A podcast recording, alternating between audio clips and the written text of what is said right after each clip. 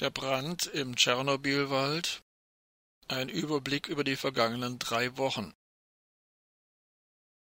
Wir berichteten bereits am 5. April über den Brand im Tschernobylwald und die davon ausgehende Gefahr, dass radioaktive Partikel durch den Rauch weiträumig verteilt werden.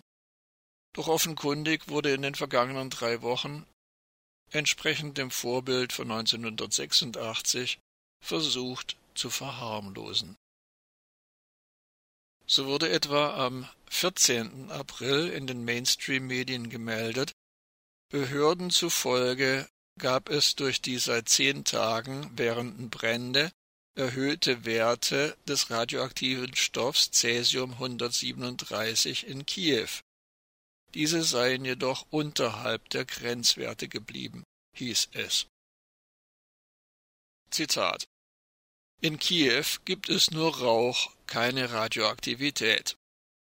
Ende des Zitats versicherte der Bürgermeister und Ex-Boxweltmeister Vitali Klitschko am Freitag, 14. April, auf der antisozialen und antidemokratischen Plattform Facebook, die auch vielfach als ein Social Media bezeichnet wird. Ebenfalls am 14. April war in der ARD Tagesschau zu erfahren, Zitat, der Katastrophenschutz der Ukraine meldet, die Brände rund um die Atomruine in Tschernobyl seien gelöscht. Ende des Zitats. Und am 15. April meldete der Donaukurier, Zitat, Satellitenfotos zufolge war insgesamt eine Fläche von 10.500 Hektar abgebrannt. Regen hatte für Löscherfolge gesorgt. Ende des Zitats. Diverse Medienberichte widersprachen dieser Darstellung jedoch.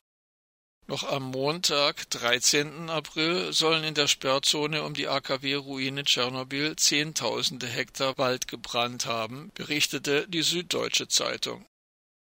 Laut Greenpeace Russland sei das Feuer an der nächstgelegenen Stelle nur 1,5 Kilometer von der AKW-Ruine Tschernobyl entfernt gewesen. Die Organisation berufe sich dabei auf Satellitenbilder, berichtete die Berliner Morgenpost. Dann hieß es wieder beschwichtigend, Zitat, Kiew ist nicht so weit entfernt von Tschernobyl und viele Menschen haben einen privaten Geigerzähler. Sie können die Strahlung selbst messen, und wenn die Radioaktivitätswerte stark ansteigen würden, könnte das die Regierung nicht mehr vertuschen. Ende des Zitats.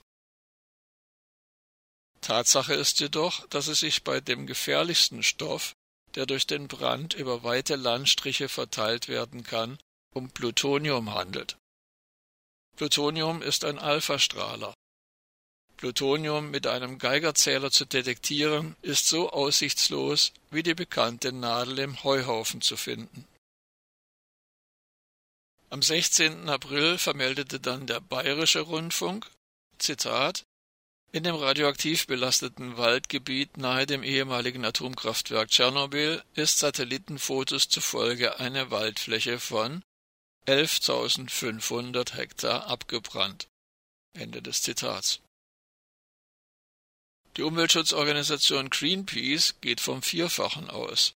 Zitat Ein Großteil der Flächen ist seit der Explosion des Atommeilers 1986 mit Cäsium 137, Plutonium 239 und Strontium 90 belastet, erklärte Greenpeace. Eingeatmet als Plutoniumoxid kann ein Gramm Plutonium 239 über 4000 Menschen töten indem es zuverlässig Lungenkrebs hervorruft. Allein in Hinblick auf die chemische Giftigkeit liegt die für einen Menschen tödliche Dosis wahrscheinlich im zweistelligen Milligrammbereich.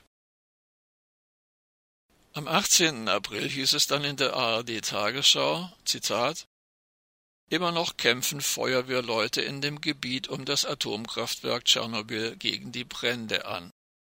Ende des Zitats. Weiterhin wird bis heute über die Mainstream-Medien der Eindruck vermittelt, die durch den Brand verursachte zusätzliche Strahlung, ein Begriff, der an dieser Stelle irreführend ist, läge im Bereich der natürlichen Hintergrundstrahlung. Tatsächlich jedoch hat bereits im Jahr 2015 eine Arbeitsgruppe eines norwegischen Forschungsinstituts die Daten zweier Brände in der Sperrzone ausgewertet. Diese Brände aus dem April und August 2015 haben insgesamt mehr als 5000 Hektar Wald vernichtet.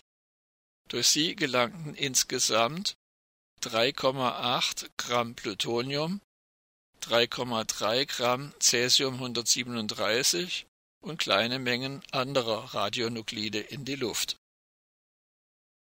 Betrachten wir nur mal das Plutonium und lassen das Cäsium 137 und die anderen radioaktiven Nuklide in Gedanken beiseite. Und gehen wir zur Abschätzung beim aktuellen Brand mal nur von 11.500 Hektar statt 40.000 Hektar aus. Wir müssen also davon ausgehen, dass rund 8 Gramm Plutonium in den vergangenen Wochen in die Luft verteilt wurden. Eingeatmet würden diese 8 Gramm Plutonium ausreichen, um rund 30.000 Menschen zu töten. Es ist schwer abzuschätzen, wie viel dieser acht Gramm tatsächlich von Menschen eingeatmet wird. Es wird auch nie ermittelt, ob ein Tod durch Lungenkrebs von Plutonium verursacht wurde, denn das Plutonium in einer Leiche zu detektieren wäre sehr aufwendig. Festzuhalten bleibt allerdings, dass durch den Brand im Tschernobylwald erhebliche Mengen an Plutonium 239 freigesetzt wurden. Bei einer Halbwertszeit von 24.000 Jahren kann Plutonium 239 also noch für Hunderttausende von Jahren Schäden in der Biosphäre verursachen und bei vielen Lebewesen zu irreparablen genetischen Mutationen führen